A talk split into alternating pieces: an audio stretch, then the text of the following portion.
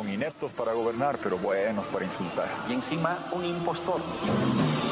Hay que votarlo del país. Yo le estoy preguntando, presidente, por lo que usted estableció su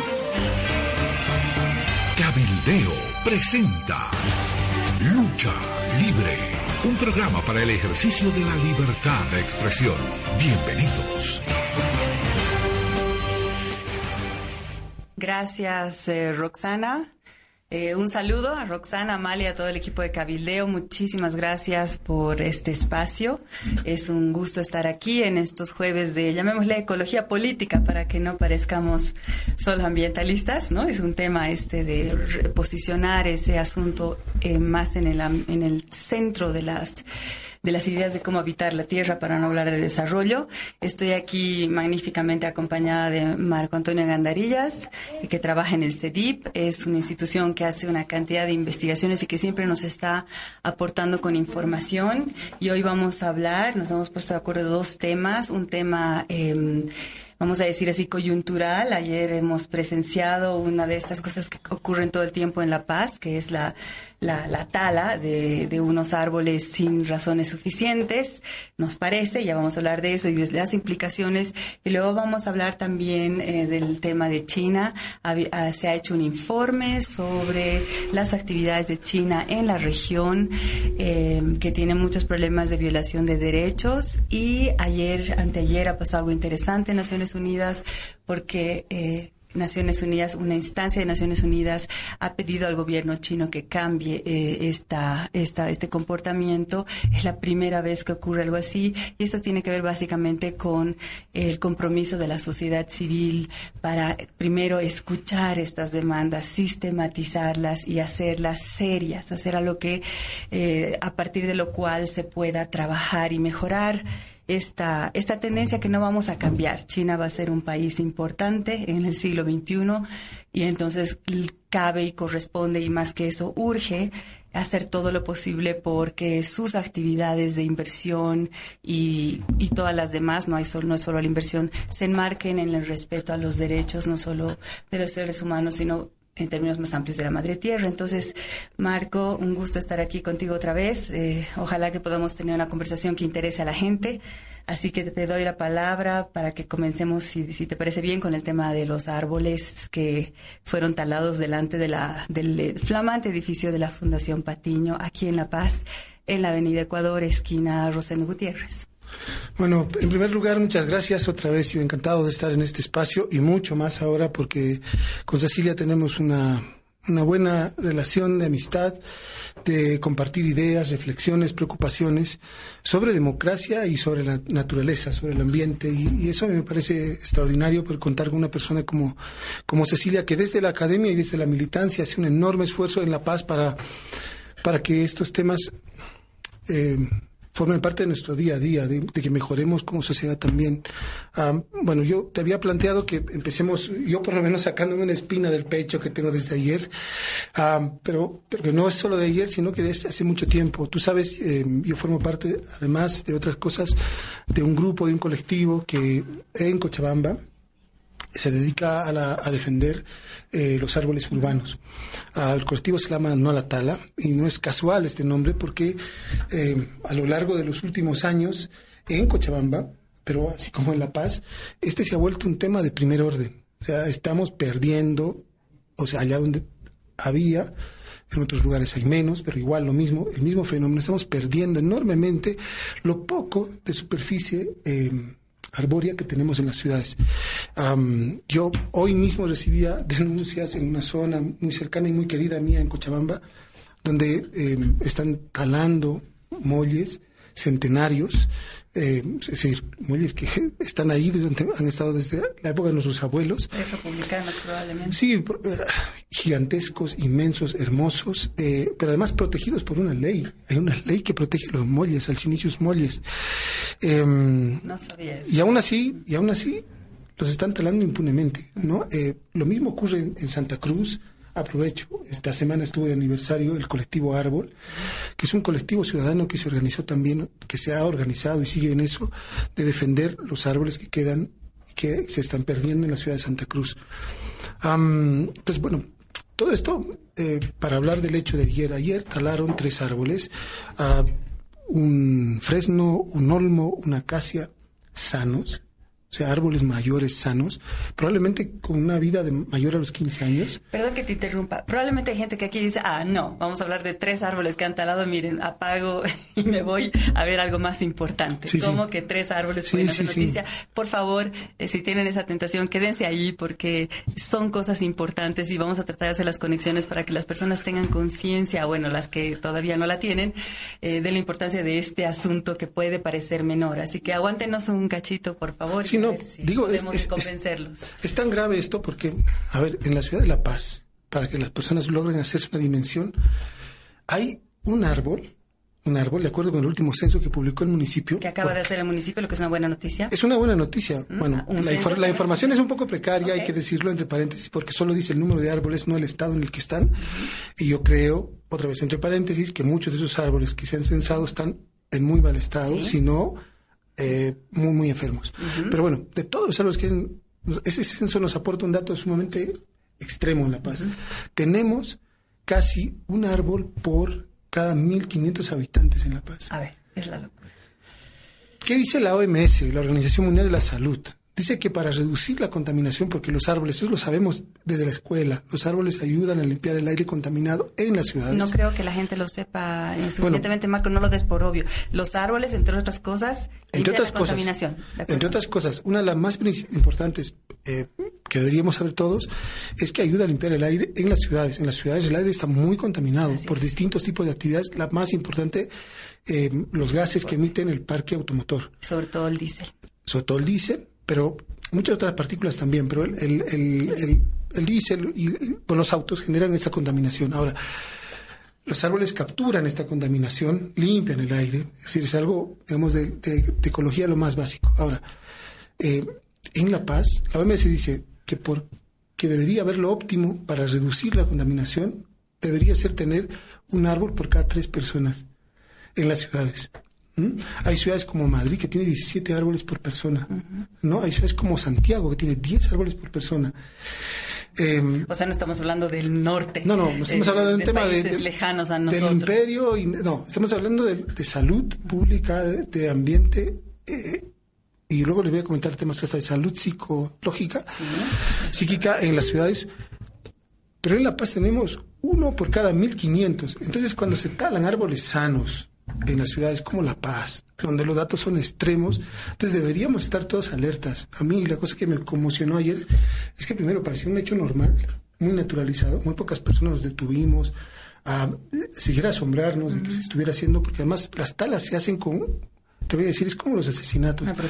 Se hacen con, con malicia, se hacen con cierta ganas de hacer daño, eh, tanto, tanto al árbol que se está talando como, como, como a, todos. Hay un acto un poco malicioso en, las talas.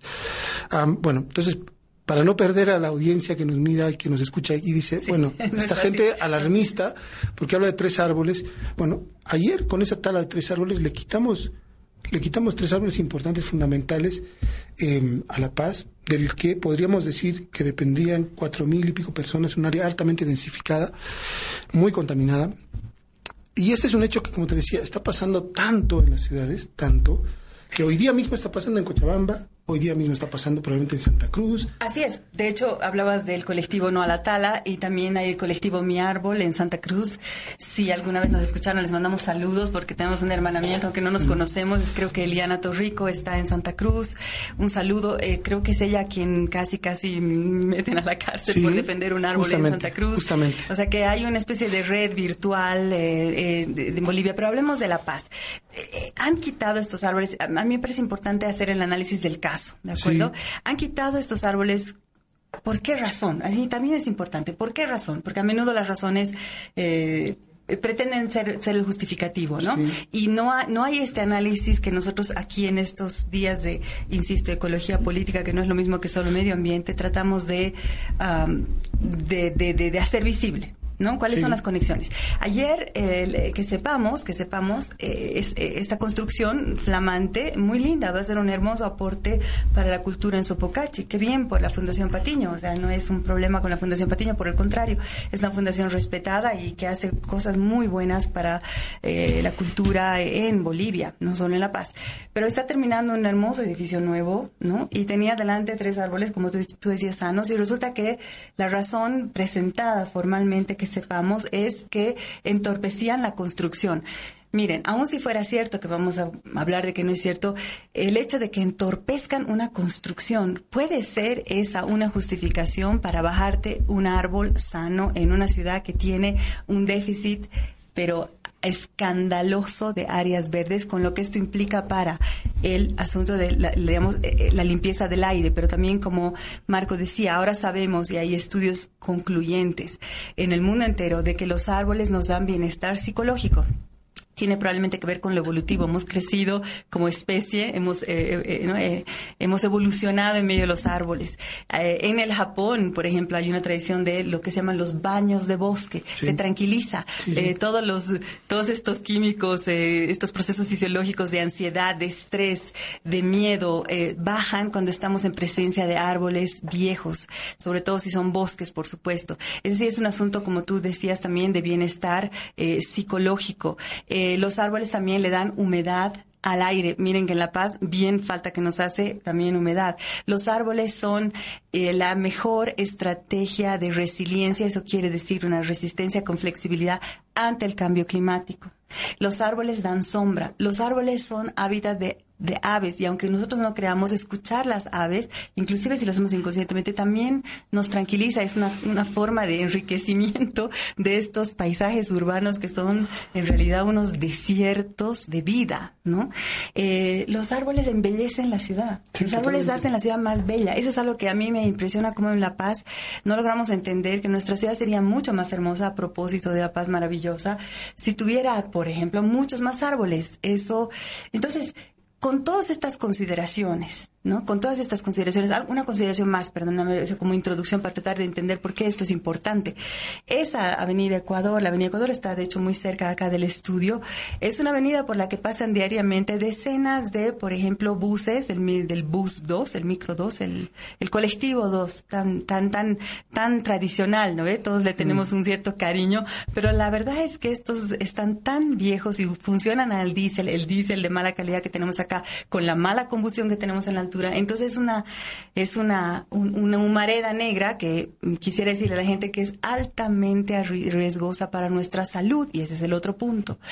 Eh, las emisiones, sobre todo de diésel, tienen unas emisiones sulfurosas que son, mm, según la OMS, la Organización Mundial de la Salud, eh, un, un, así se llama, un probable eh, cancerígeno. O sea, que genera cáncer. luego nos preguntamos por qué hay tanto cáncer.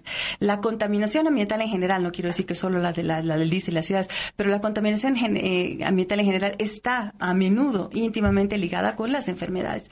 Entonces, es un sistema y nosotros aquí en Ecología Política siempre tratamos de, empezar en sistemas. Y por si fuera poco, esta estrategia es barata comparada con curar personas de cáncer, ¿no? Es, es muy, es poner un árbol y cuidarlo un poco, ¿no? Eh, entonces, realmente no se entiende eh, esta falta de conciencia que tenemos para destruir los árboles que ya existen, inclusive reconociendo que el, el municipio, y eh, felicito también a Mariana, mm, ahora voy a recordar el apellido de Mariana, que lidera la parte ambiental del municipio, ahora están anunciando planes de arborización. Por fin escuchamos algo que no sea cemento, que no sea obras para facilitar el tránsito de los autos, que es lo que tendemos a escuchar mucho cuando se trata de lo que la alcaldía está ofreciendo como bienestar en la ciudad. Entonces, han anunciado eso, pero eso, eso está muy bien, pero entonces también deberíamos cuidar aquellos árboles, y con esto sí te doy la palabra, que en La Paz son eh, verdaderos sobrevivientes. Un árbol que ha logrado sobrevivir a todas las agresiones de la ciudad es un verdadero sobreviviente y como sabemos tenemos un gran déficit. O sea que una razón como esa no debiera en absoluto eh, ser suficiente para poderse bajar tres árboles que por lo demás embellecían, en mi opinión, ese, ese edificio que es un edificio bastante, eh, digamos, es un edificio minimalista y de cemento. Así que bueno. Eh, sí, totalmente. Todo lo que has dicho, todo lo que has dicho haría que desde un plano de sensatez, a nadie se le ocurra como primera y única opción la tala. Pero lo que ocurre en nuestras ciudades eh, en todos estos años en los que yo he militado en esta defensa de los árboles urbanos y también que, que, he conocido la experiencia de otros colectivos como el Árbol de Santa Cruz, es que las talas de árboles se han vuelto la primera y la única opción. Sí, para quienes construyen, para las mismas autoridades, la tala es como que está justificada en todos los casos. Hay que poner un caso en el que no está justificado, ¿no? Si el extremo es eh, no talar. Es el extremo y el último casi recurso de quien eh, de los taladores o de las taladoras es no talar, ¿no? Casi por, principio. Entonces es importante por eso hacer un análisis, porque esta pérdida neta de, árboles en las ciudades, y aquí en La Paz es un escándalo, eh, porque el teleférico se bajó más de 400 árboles. Talaférico, ¿no? le decimos. Bueno, talaférico se bajó. También ha anunciado un plan de reforestación, está muy que además siempre se anuncian, te aviso que, te aviso que, te aviso que es una cosa, una tendencia, es que cuando la ciudadanía se moviliza por estos temas, usualmente la respuesta de las autoridades es Vamos, a plantar. vamos, a, vamos a, bueno, en el Parque Tunari en Cochabamba, o sea, que está, asediado por una serie de eh, condominios, como el Hubo en Santa Cruz, eh, como la zona de Porongo, que es la zona que está siendo deforestada salvajemente para urbanizar, eh, y vienen las causas. también las autoridades anuncian planes de reforestación. ¿Qué es lo que ocurre normalmente con los planes de reforestación urbana? Que como se hacen para la foto, para eh, que el alcalde o la autoridad vaya y saque una foto. Nuestro presidente también ha hecho última, hace no ah, mucho. Sí, era el gran plan del ministerio. sí, sí. Eh, y, reforestan y van y los, los ponen en un C, bueno, ponen donde, donde quieran y luego nunca se preocupan. Exacto, porque normalmente, y eso hay que decirlo, eh, la tasa de, sobrevivencia de los arbolitos que se plantan es muy baja. Muy baja. No es fácil, por eso hablaba Diego de los árboles sobrevivientes, no es fácil que un arbolito eh, sobreviva. Y en la zona andina, te aviso que es más baja todavía. Por supuesto. O sea, eh, tengo gente experta, amigos, colegas justamente de esta militancia, que hacen ese trabajo en ciudades como Oruro. Y, trabajan realmente contra viento y marea, o sea, lograr que un árbol llegue a ser sano, esté sano, hasta una edad razonable en la que pueda hacer este, pueda prestar esos servicios ambientales que tú mencionabas u otros servicios, em, cuesta muchísimo. Nos cuesta a todos, o sea, a la persona que lo sembró como a la misma ciudad. A mí me parece que por eso mismo eh, analizar esto es, es, algo muy importante. Casi siempre detrás de las talas están las autoridades. En el caso que mencionamos ayer, había, había, como suele haber siempre, en muchos casos, permiso de tala. Sí, había. ¿No? Había una, una orden de la oficina respectiva acá en La Paz, en el municipio, que decía, bueno, tálese. La pregunta que siempre nos hacemos es, esas autoridades que firmaron desde el escritorio así, sin, sin, sin mayor problema, hacen luego la supervisión, se van a la zona, mm. verifican que, a ver, estamos en el siglo XXI y tenemos facultades de arquitectura hace mucho tiempo, hacen un mínimo control de que realmente esa, esos árboles tienen que talarse o hay otras alternativas de construcción que eventualmente harían más amigable el entorno mismo de la, con respecto al ambiente en el que está esta, esta infraestructura. Casi nunca. Lo que hacen las autoridades es decir, de hecho, en muchos casos en las ciudades se ha generado una política perversa de eh, compensar económicamente al municipio por los permisos de tala. Entonces eso se ha transformado en e, es un incentivo para las talas. Porque los municipios, las autoridades buscan que se tale para que se paguen o las multas, ¿no? O la reposición del arbolado, o la reposición, ¿no? La, entre comillas, reposición. Porque se la compra a la empresa municipal encargada de eso. Entonces se ha vuelto una fuente de ingreso y con eso tenemos un problema agravado, porque entonces se tala más, no se incentiva. Desde el Estado. Ahora, eh, las causas de fondo, eh, yo creo que um, no estamos ante un fenómeno aislado, o sea, no está pasando esto en esta zona, no son tres arbolitos nomás, está pasando de forma muy generalizada. Y los actores que están detrás son de dos tipos principalmente, que los hemos ido analizando en Cochabamba o en Santa Cruz, y que creo que en Cochabamba La Paz habría, tendríamos que hacer el esfuerzo de hacer lo, mismo. Por un lado, hay empresas del Estado o hay entidades estatales que están detrás de las talas, que es algo tremendo. ¿No? Como hemos dicho, el teleférico acá en La Paz. Por ejemplo, el tren urbano de Cochabamba se propone intervenir en un área que acabaría con las últimas áreas agrícolas de Cochabamba, que ya son muy pocas. Quien viaja a Cochabamba y por avión va a ver que casi no queda nada, todo es urbano ya, y queda muy poco arbolado en las últimas zonas agrícolas. Em, y en, otras zonas, em, suele ocurrir mucho que las empresas, de, por ejemplo, de cableado, esas de que prestan el servicio de energía eléctrica, Es otra de las razones. se ponen, se ponen de, de- son los, los facilitadores del talado, porque entonces los árboles, ah, te digo entre las razones que se ponen, las razones absurdas, los árboles están contra los cables, es casi cables versus árboles, Eh, y, siempre gana el cable. Perdón, sí, eso quiero, quiero incidir ahí. Eh, si, si ustedes notan nuestra maravillosa ciudad, ¿no? Que, que sin duda es eh, dramática, espectacular, pero no es tan difícil sacar una foto que no te, que no sea arruinada y destruida por los cables, ¿no? Entonces realmente los cables han ganado contra los árboles. Sí. Eh, también hay una ley, vamos a reconocer aquí el trabajo que está tratando de hacer el municipio. Eh, hay una norma que está, que, que está, eh, digamos que va a generar eh, el enterramiento de estos cables en toda la ciudad. Entiendo que es un proceso largo, no es fácil, todos entendemos eso, pero qué bien. Pero justamente era otra de las razones deleznables, ¿no? Para destruir árboles. Y aquí me gustaría eh, in- in- meter un tema más. No siempre se trata de la tala abierta, sino a veces de la Mutilación. Con, eh, es decir, suponiendo que la mutilación en realidad es una poda, pero la poda está tan mal hecha que termina siendo una mutilación que si el árbol sobrevive termina completamente contrahecho, desequilibrado y enfermo. Eh, y eso sí se hace desde, desde el municipio. Yo lamento mucho decirlo, pero ahí sí yo me he encontrado muchas veces peleando por árboles una vez en el montículo para que no los iban a cortar, pero así el tronco y les iban a pasar la motosierra. Ya lo habían hecho con uno, si ustedes van al montículo van a ver en la esquina un gran eh, eucalipto cortado en esos términos. Iban a continuar con los demás. Hicimos un escándalo ciudadano, siempre hay que hacer escándalo, hay que llamar a la prensa, y es lo que ayer también hicimos un poco por redes sociales. Y bueno, eh, conseguimos que por lo menos que quiten las ramas que según el informe ponían un, ponían en riesgo otro de los argumentos, ponían en riesgo en este caso el techo de la iglesia, pero que dejen las árboles perfectamente sanos que no se iban a caer, pero que dejen las centrales, entonces quedaba un árbol hermoso. Entonces tenemos ese tipo de razones deleznables y no hay quien dice me da sombra y no me gusta limpiar las hojas. Exacto. Esa es una falta de mí, a mí me conciencia completa que... de prioridades. ¿no Sí, sí, no. Es que Emma Verde en, La Paz, podríamos llamarle Mabra en, en Cochabamba, tiene una política que también hay que analizar luego. La de Emabra la conozco bien y tiene, como son de empresas terciarizadas, bueno, la de la Emabra en Cochabamba es terciarizada eh, y tiene unos servicios por los que cobra, entre ellos está esta, estas podas, estas podas mal hechas porque técnicamente hablando no tienen soporte, no están hechas profesionalmente, no se forma el personal que hace ese tipo de trabajo. Entonces terminan siendo laceraciones que terminan enfermando o acabando con los pocos árboles que hay. Entonces, en el lado del Estado tenemos empresas que hacen grandes obras, tenemos eh, la- las empresas de cableados, tenemos a las empresas de cuidado de los árboles, que son como actores que promueven estas talas, mutilaciones, que acaban con el arbolado urbano, curioso, contradictoriamente a su Sí. propia función. Pero por el lado privado tenemos otras cosas que Los son que importantes. Por el lado privado tenemos un problema serio en nuestras ciudades, que es que las manchas urbanas están creciendo, Sí. porque se, además se ha estimulado eso. O sea, la tierra y el suelo urbano ya no es para vivir, ya no es para ejercer el derecho humano a la vivienda en condiciones dignas, etcétera, sino es para hacer negocio.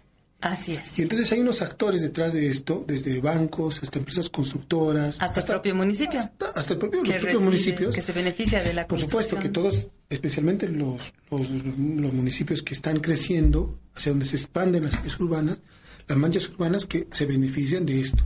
Y entonces se han puesto como en una campaña eh, publi- privada de eh, que los árboles están como el medio, son un obstáculo para, Para- valorizar al, al máximo el suelo. Para el negocio. No, entonces para valorizar el suelo hay que deshacerlos. Entonces nos están ofreciendo un cuadro desolador, acá mismo en el centro de La Paz y hacia el sur, Sí. una expansión descontrolada de la, de la construcción y, y es, es- es evidente que los árboles se ponen eh, en, en medio, ¿no? Eh, y ahora me voy con otro tema Qui- que... Quisiera incidir ahí, si me permites. Eh, Scarley, eh, ¿me puedes decir el apellido de Scarley? Scarley Tor- Torrico. Torrico. Eh, la pueden seguir en Twitter, es una especialista en estos temas y está eh, trabajando esto, incluso este, insistimos, la política, ¿no? O sea, un, un- un cierto, una cierta, una cierta perspectiva de la sociedad como negocio también. Me parece muy importante ponerlo para la gente que le interese ahondar en estos temas que son críticos. Y si nosotros nos ponemos a pensar en que en el siglo XXI lo único que va a pasar es más urbanización, y, es, y, y, el modelo global se repite en Bolivia, la mayor parte, ya 70% estamos en las ciudades, esto no va a ser más que agrandar. Entonces tenemos que preocuparnos de ser capaces de generar unos entornos que no sean tan violentos, tan brutales, que no le hagan la vida a las personas, sobre todo a las más pobres, miserables. realmente tenemos que hacer esto. Eh, los árboles son un componente de esto, hay muchos más, hoy día estamos solo hablando de este, pero debemos tomar en serio este asunto.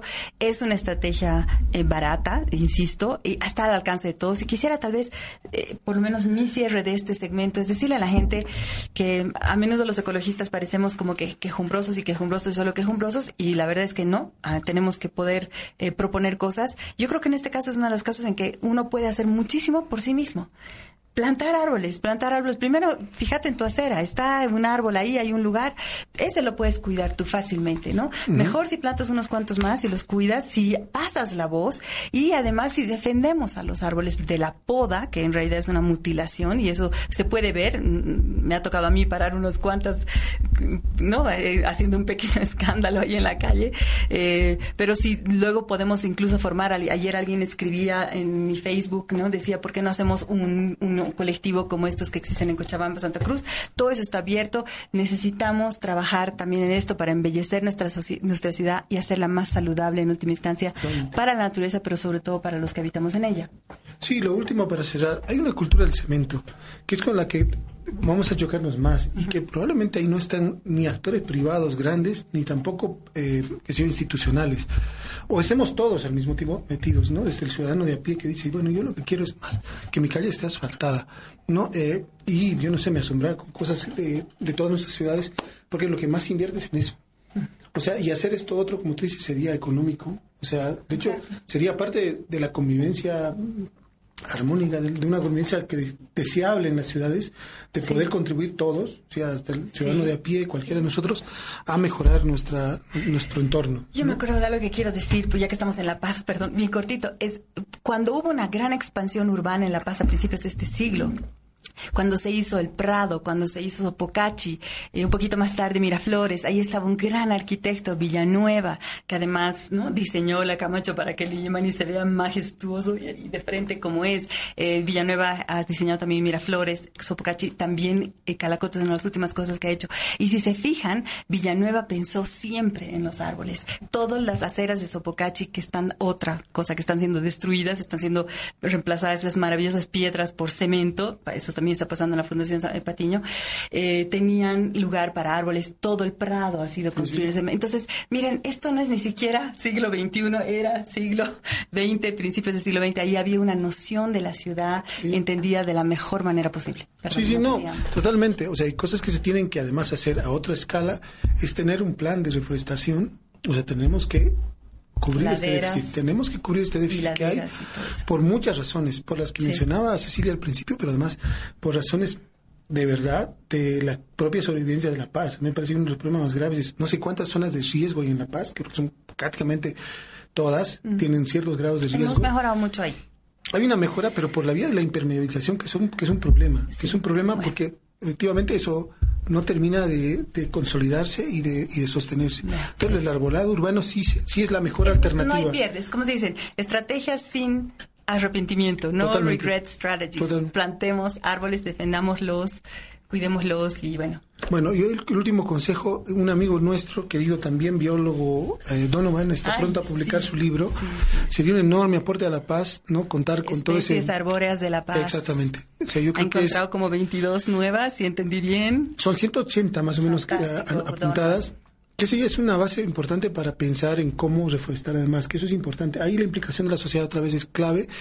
Nuestros municipios, a pesar de que el de La Paz no es el, es el mejor que yo creo que tenemos en, en el país, necesitan la participación de la sociedad, necesitan que Exacto, aporte... la gente estaría encantada de participar en eso. Totalmente. Involucren a la gente, el señores del municipio, la gente muchas veces tiene tiempo, quiere ayudar, eh, hay, hay, que pensar otra forma, la gestión pública, no necesariamente desde el personal de la alcaldía, sino en red con la ciudadanía interesada en aportar. Felicidades, Donovan, por el libro que está a punto de ser publicado. Bueno, Pasemos al, otro tema. Nos queda un poquito menos de media hora. Bueno, vamos a pasar ahora del árbol, del, microcosmos al macrocosmos, ¿no? Podemos ponerlo así. Y China como gran potencia geopolítica. Pero están conectados porque casi siempre em, pensamos en que estos temas son lo, lo, específico de, nuestra, de, nuestro, de nuestra vida. Hoy día, bueno, ayer también como noticia trágica, es la treceava vez que se suspende eh, la audiencia por el caso Jaguares. Detrás de eso hay una red de tráfico. Es una denuncia. Hay una red de tráfico. De, Recuerda a la gente que lo que estamos hablando, porque mucha gente por ahí ya se ha olvidado. Sí, Nosotros bueno, hacemos seguimiento, pero ¿recuerdan los colmillos de jaguar que encontraron? Eso. Mataron más de 80, más de 80, por lo que, por lo que se denunció. O sea, solo una investigación nos permitiría entender qué hay detrás. Y es justamente lo que no se deja que empiece a ver con este caso. Es un caso terrible porque eh, los jaguares son, dentro de los ecosistemas amazónicos, eh, son los mamíferos superiores. Es decir, son en la cadena trófica, son probablemente los más importantes especímenes a lo que deberíamos cuidar todos. de ellos depende el equilibrio. El, equilibrio del, ecosistema amazónico que además está tan amenazado por tantas cosas que sabemos, ¿no? Eh, y encima por la trata de especies. Sí, además. Entonces, trata de especies. Todos bueno, em, por suerte, un gran número de personas y de colectivos en la ciudad de Santa Cruz y de especialistas en la ciudad de Santa Cruz, desde que conocieron del hecho, se han movilizado y tienen una vigilancia, mantienen una vigilancia sobre el caso. Ahora, el caso es importante para hablar de China, porque no estamos hablando de cualquier país. Es decir, tú sabes, hace poco se acaba de aprobar una normativa en China para permitir el ingreso legal eh, de piezas que vienen de tigres y de rinocerontes. Bueno, poniendo en contexto a quienes nos escuchan y nos ven, eh, el gran problema del, del, África ah, en principios del siglo pasado fue el exterminio de elefantes. Gran parte del exterminio de elefantes fue porque en el Asia, especialmente en China, se traficaba con el marfil. Entonces tuvo que la comunidad internacional ponerse de acuerdo para generar unas restricciones que obligaran finalmente al Estado chino a asumir medidas para parar en parte el tráfico de marfil. Correcto. Eh, hoy día está pasando algo gravísimo porque las nuevas élites de China China es, mucha plata. es una potencia emergente, China es un lugar en el que se ha gestado una inmensa, millones de millones de personas han pasado de ser pobres a ser una clase media. La mayor de la historia por lejos. Sí, de hecho es el, cambio socioeconómico más grande en nuestra historia. Em, bueno, China es una potencia emergente, es una potencia que hoy día tiene, como sabemos, eh, produce gran parte de, las manufacturas que se hacen a nivel mundial. La fábrica del mundo. La fábrica del mundo. Decrecientemente, pero todavía. Y por tanto, y por tanto es la gran consumidora de materias primas. O sea, China está consumiendo, hoy día está necesitando importar cantidades brutales de materias primas. Y eso está cambiando. está succionando las materias primas del mundo. Ah, y eso está cambiando enormemente las relaciones geopolíticas en todas partes.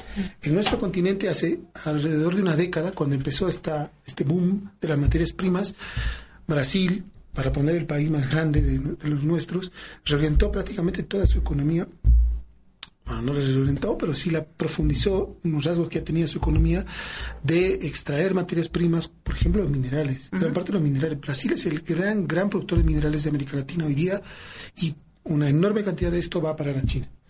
Eh, hierro especialmente, níquel. la otra es soya. Soya, la, gran expansión de la mancha de soya. Hace unos días tuvimos acá una compañera de Brasil que, que nos mostraba, por ejemplo, sobre el cerrado, sobre uno de los ecosistemas más grandes de Brasil, el segundo después de la Amazonía, cómo esta expansión ha sido muy grande y muy rápida en la última década porque se necesita exportar esa soya hacia, hacia China. Entonces, la relación de todos los países con China ha ido girando desde, digamos, el occidente hacia el oriente.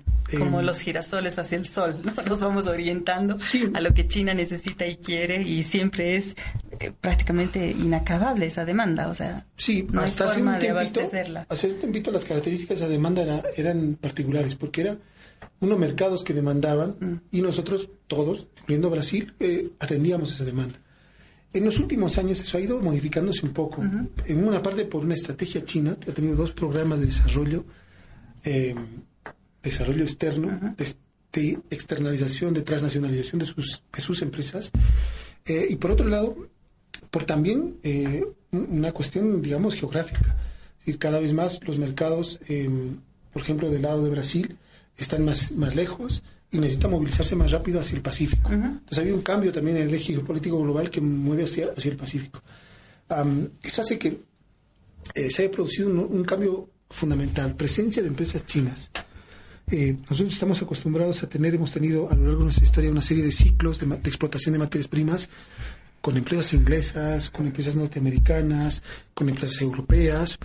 Eh, y el último ciclo en el que estamos casi todos los países de América Latina es de presencia de empresas chinas directamente. Inversión extranjera directa es una manera en la que China ha expandido a el, se ha expandido en el mundo. Hasta ciertos países, ¿no? Porque Bolivia en realidad le paga todo. Bolivia Hasta contrata y no, pero es el caso en Brasil. No, ¿Es el caso en Brasil? me parece importante, no es en Bolivia. En, Bolivia China realmente no invierte, es contratada, ¿no ves? Eso. Okay. pero es el caso en Perú. Es aún peor para Bolivia, quiero decir. Sí, pero ah, claro, aquí el, tema siempre, el, tema, siempre con China es que hay poca transparencia. Sí, las inversiones pueden ser muy, muy, muy. Entonces, a, diferencia de todo el tipo de, de otras inversiones, que no voy a decir que son más transparentes, pero es cierto que manejan otro tipo de mecanismos. Marco, sí, hablemos de eso, perdón, puedo interrumpirte acá, porque me parece muy importante entender la característica de China, y tú lo estabas poniendo en algún momento. Eh, a diferencia de otros países donde hay contrapesos, en China no tenemos contrapesos. Entonces, las empresas que vienen son del Estado, el Estado está controlado por un solo partido, no existe una sociedad civil propiamente dicha, es decir, este programa sería imposible en China, vamos a decirlo claramente, ¿no?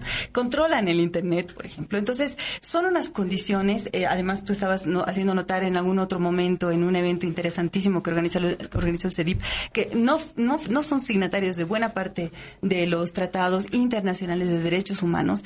Entonces uno se choca contra una, una pared, ¿no? De, de, que, que, que, de manera muy difusa y poco transparente representa un solo interés, que es el del Estado chino. Es muy distinto con todos los problemas que podemos reconocer si es que uno se enfrenta con una empresa alemana, por ejemplo, o norteamericana. Ahí tú tienes chance de que Bernie Sanders te escuche y diga, ¿qué es lo que está haciendo la Chevron en Ecuador, ¿no? Eh, tienes el chance de que Eva Gollinger, una eh, abogada que ha denunciado eh, buena parte de, de, lo que ella consideraba incorrecto de los programas de USAID con información oficial, porque está dicho que tienen que dar información a la ciudadanía, la ha pedido y ha hecho unos informes de... Entonces, esa, esa, ese asunto de poder, por un lado, este, articularse con las sociedades civiles de esos países, ¿no? que es posible en estos casos. También articularse con eh, los parlamentos, por ejemplo, esos, de, esos países. En otros casos, la justicia de esos países agarra a las empresas. Hay casos, por ejemplo, hay leyes contra, en contra la corrupción en Alemania que se agarran que la Siemens no puede justificar un gasto y es por soborno, pues la Siemens paga en Alemania. ¿no? Eh, y finalmente el asunto de, los, de, de la esfera internacional. Entonces, nada de eso, ninguno de esos espacios está realmente abierto con China, lo que realmente empeora aún más esta, esta tendencia china de succionar eh, materias primas fundamentalmente, ¿no? Pero también obras de infraestructura a, conveniencia del, del, comercio chino, violación sistemática de derechos humanos y de, y de derechos, vamos a decir, para decirlo de una manera fácil, de la naturaleza. Y no hay mucho que hacer ahí. Y sin embargo, está, se están abriendo grietas, ¿no? Y creo que este, esto que ha pasado en Naciones Unidas es muy importante eh, que, que, lo, que, lo, que lo comentes. Sí, sí. Yo solo tu comentario, un pequeño paréntesis. Es cierto que hay todo lo que tú mencionas en los distintos países y regiones fuera del Asia y de China.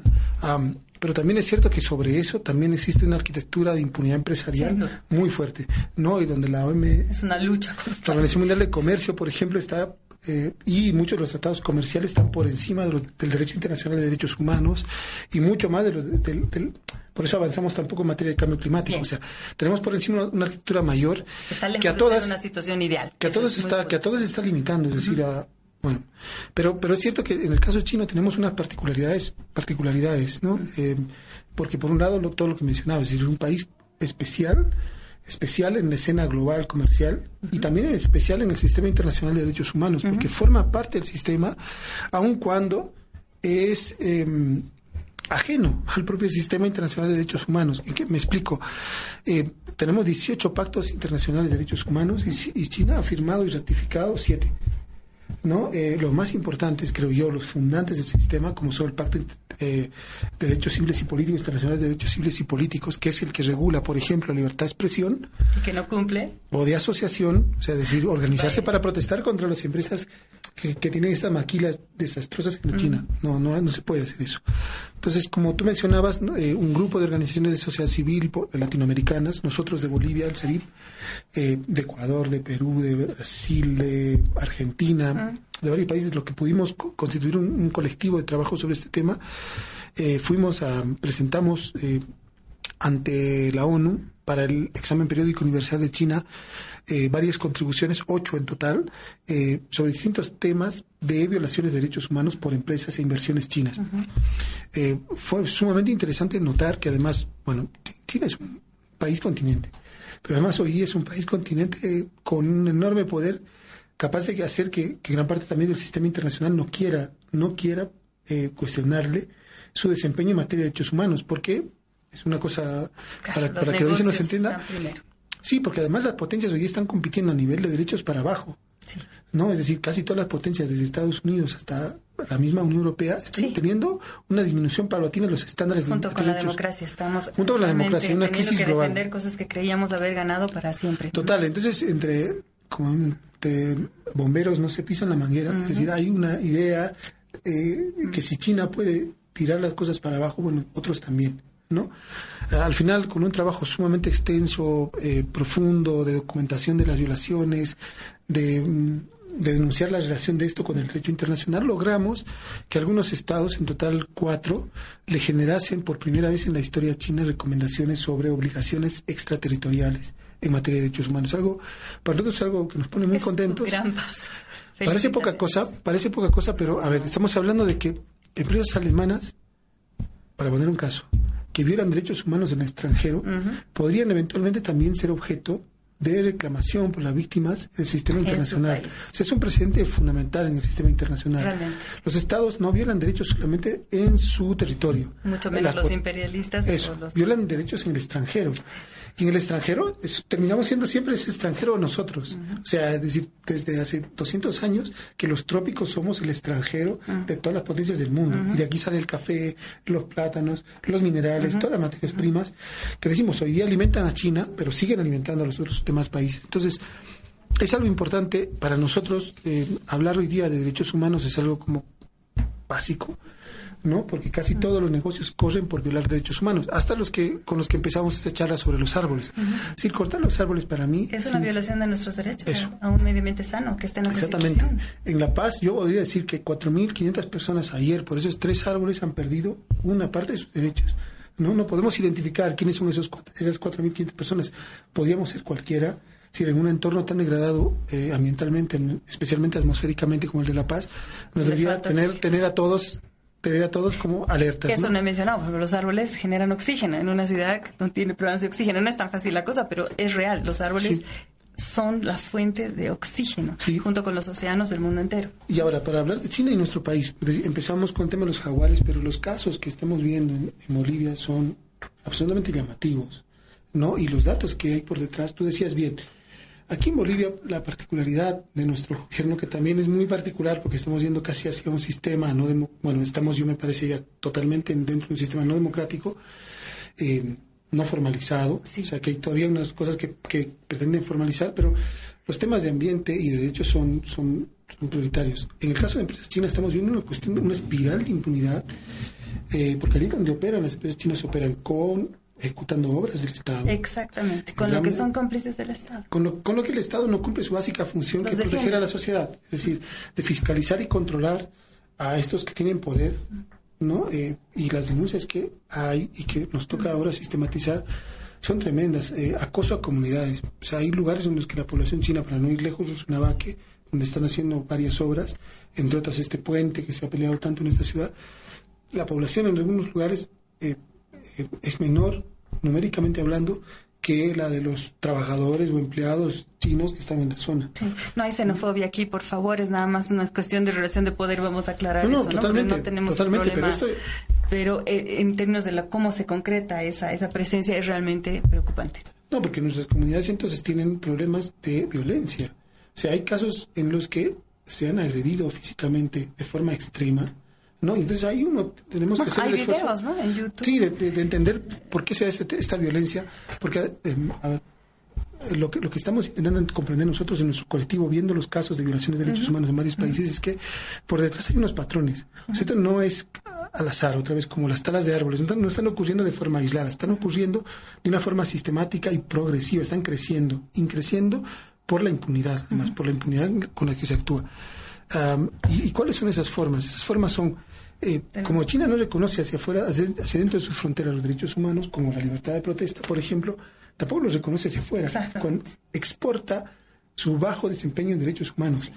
Y entonces los casos que estamos nosotros viendo tienen que ver mucho con eso, con violencia extrema ante el reclamo por incumplimiento de derechos. Es casi como que viene con una cultura, ¿no? De que así se trata a los trabajadores, de que hay, de, que no hay reclamos, hay un choque cultural también ahí. Bolivia tiene una tradición de lucha eh, laboral muy fuerte y entonces hay un choque ahí que es lo que hemos estado viendo, ¿no? Sí. Ok. Mire, entonces, para ir resumiendo esta última parte, em, a nosotros sí nos preocupa de la relación de China y Bolivia, a pesar del enorme logro que hemos tenido en este EPU, es que es, la relación que tenemos nosotros, nuestro Estado con China, es altamente tóxica desde el punto de vista ambiental y de derechos. Es altamente tóxica, que hay unos temas hay que, que conversarlos con, con, mucha calma porque... Em, porque la presencia china de las empresas chinas en Bolivia está generando un entorno de conflictividad inusual te digo, en las contrataciones estatales son las menores, las, transnacionales o las empresas extranjeras chinas son de hecho mucho menos que las españolas, las españolas son mucho más las que están contratando en obras, pero de lo que nos enteramos son de casos muy graves con presencia de empresas chinas. Eh, entonces, eh, habida cuenta que la fuente es interna, es decir, que es nuestro propio Estado el que está requiriendo ese tipo de, de, servicios, creo que también la, la, respuesta a esto pasa por una vía interna y porque también fortalezcamos los niveles de fiscalización, de control y de participación democrática en, en, los temas ambientales. Eh, y bueno, yo cerraría celebrando que, se, que finalmente nuestro Estado firmó el acuerdo de Escazú, Bien. del que hablamos otro día, pero que eh, le da, nos otorga a la ciudadanía derechos importantísimos a nivel de acceso a información ambiental, participación en las decisiones ambientales y justicia. Ah, ese es un tema, ok, hablemos otro día ese porque es un tema eh, muy importante. Y miren, felicitaciones al gobierno por haber firmado ese, ese, ese, ese, convenio. Es realmente de la mayor importancia, no podemos entrar y ahora estamos terminando el programa, por lo menos eso me dice a mí mi reloj, que tenemos cinco minutos más. Em, yo quisiera añadir un par de cosas porque sí vas a, creo que sería bueno que hagas un cierre adicional a este. Em, a mí me parece muy importante entender eh, lo que está planteando, lo que está planteando eh, China como propuesta al, mundo en este instante, ¿no? Es decir, el modelo, digamos así, de desarrollo, comillas, que está promoviendo indirectamente China. ¿No? Es un modelo de desarrollo eh, que si es que analizamos los otros componentes del sistema, es decir, los componentes eh, como el cambio climático, para mencionar uno, pero no es ni siquiera la única crisis global, eh, es eh, la vía china es, es insostenible para el mundo entero desde en, la misma que promueve China hacia adentro con la, como la que promueve hacia afuera. Eh, y ese es un verdadero problema. O sea, ahí tenemos un, un, imperio que ahorita tiene más fuerza que el que, eh, por, por, lo menos económica, ¿no? Que el que tuvo eh, Estados Unidos, creo. A estas alturas está la influencia china y la, y la disparidad con los otros países. Pero bueno, tal vez mejor no comparar para no complicarme la vida. Solamente decir que la forma en que China está incidiendo en nuestros países es, como tú decías, tóxica nosotros estamos orientados hacia la, em, digamos, eh, responder a una demanda china que, va, que es insaciable y que si, si nos descuidamos podría acabar con nuestros bosques, por ejemplo, para la soya. ¿No? Eh, cuando en nosotros, si es que queremos mantener nuestros equilibrios ecológicos eh, fundamentales, como es, por ejemplo, el, ciclo eh, hidrológico, el, que, el que define que haya lluvias en este país y, por tanto, agua para tomar y para cultivar alimentos, ¿no? ese ciclo está siendo puesto en cuestión para responder a una demanda china que es inacabable y que no es eh, de un producto que tenga nada que ver con nuestra seguridad alimentaria. Entonces, esa es, esa es una cosa importante porque muchas veces en economía uno solamente analiza el PIB y las exportaciones y cuánto dinero estás recibiendo y no se conectan estos temas de la economía con la ecología y con las consecuencias ecológicas que son sistémicas y gravísimas y que ponen en cuestión la propia base de la economía. Entonces, por eso es que es tan importante conectar cosas. Lo que ahora propone China es eh, realmente un modelo, desde ese, aún desde ese punto de vista, sin tomar en cuenta siquiera derechos, es inviable y realmente tenemos que pensar bien cómo, cómo quisiéramos en el futuro, ojalá que tengamos un futuro para construir alternativas distintas, eh, relacionarnos con China. Otro problema es eh, el que tú has mencionado, y ya no voy a abundar más, el tema de los derechos humanos. Eh, de hecho, yo quisiera aquí hablar de la no condicionalidad de China, ¿no? que siempre el presidente la pone como una maravilla, pero en realidad la no condicionalidad es más o menos, a mí no me importa lo que ustedes estén haciendo dentro de sus países, si es que es un negocio para mí, los voy a ayudar y de hecho ahorita China está haciendo una especie de salvataje de Venezuela, de Maduro para ser más concreto. Entonces, ahí hay un hay un problema que yo no lo veo más bien como, como una cosa positiva. Podríamos haber discutido la condicionalidad previa, ¿no? Eh, porque tenía muchos, muchos lados oscuros, eh, empezando por la autoridad moral de los países que le exigían, pero a mí no me parece que este sea un avance en todo caso. Eh, lo que sí queda claro es que tenemos que estar pensando en un desarrollo más autónomo que responda a nuestras necesidades, pero en el sentido no tanto de crecimiento del PIB que puede estar a costa de la calidad de vida de la gente, sino, insisto, y aquí viene, en la calidad de vida de la gente. Y, a menudo ocurre, y con esto voy cerrando, que la calidad de vida de la gente es afectada de manera a menudo irreversible por un crecimiento tóxico. Y eso es lo que tenemos que tener entender, es ser muy críticos con lo que concebimos como supuestos avances que se miden por índices tan insuficientes como el PIB. El PIB es insensible a la devastación ambiental y el PIB es insensible a eh, siquiera el siguiente año, ¿no? Es decir, este, el PIB de hoy día podría ser fantástico porque estamos destruyendo el PIB del año 2019, es lo que quiero decir. Entonces, realmente son medidas que no nos sirven para entender qué está pasando con los bolivianos. la señal de la salud y del cáncer a mí me parece que es un indicador que nos debería estar alarmando tenemos un problema de contaminación en los, en los, en los ríos, por ejemplo, y en el agua que está tomando la gente, ya hemos hablado de eso. Entonces, ojo, pensemos en desarrollo en otros términos, más bien, en, en, insisto, en el, en el asunto de la calidad de vida. Eh, y finalmente quería mencionar algo para ya despedirme como un, como un plus adicional, y es el regalito que nos ha hecho nuestro embajador eh, Juan Ramón Quintana, que de en Cuba, que es prometerle a Cuba toda la madera que quiera, justo cuando Bolivia no tiene bosques de manejo certificado. ¿No? Entonces, realmente necesitamos repensar todas estas cosas. Ojalá, insisto, que tengamos las posibilidades reales de ponerlas en práctica. Mientras tanto, la sociedad civil está aquí pensando, tratando de pensar críticamente y hacer propuestas para no quedarnos en la queja. Así que, por, por mi parte, me despido de ustedes. Espero que haya sido de alguna utilidad este programa. Y, Marco, te dejo a ti el cierre del mismo. No, muchísimas gracias. No, realmente este tema daría para que sigamos conversando más ampliamente. yo pienso que hay, hay un reclamo de muchos de nuestros países em, expresado en gobiernos como los que tenemos, de línea más de izquierda, progresista, ah, que por tanto tiene cierta simpatía con las ideas de China en el sentido de que lo primero es el derecho al desarrollo.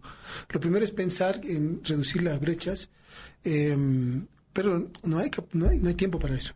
Finalmente hemos llegado a un punto en el que ni el sistema ni, ni nada nos da posibilidad de, de, alcanzar a los otros países y además sería absolutamente imposible en términos de consumo. Pero, pero esos son temas para otra discusión en otro momento. Yo encantado siempre de estar con, con Cecilia y con otros colegas aquí en Lucha Libre. Cabildeo presentó Lucha Libre un programa de opinión que se transmite de lunes a viernes. Gracias por su sintonía.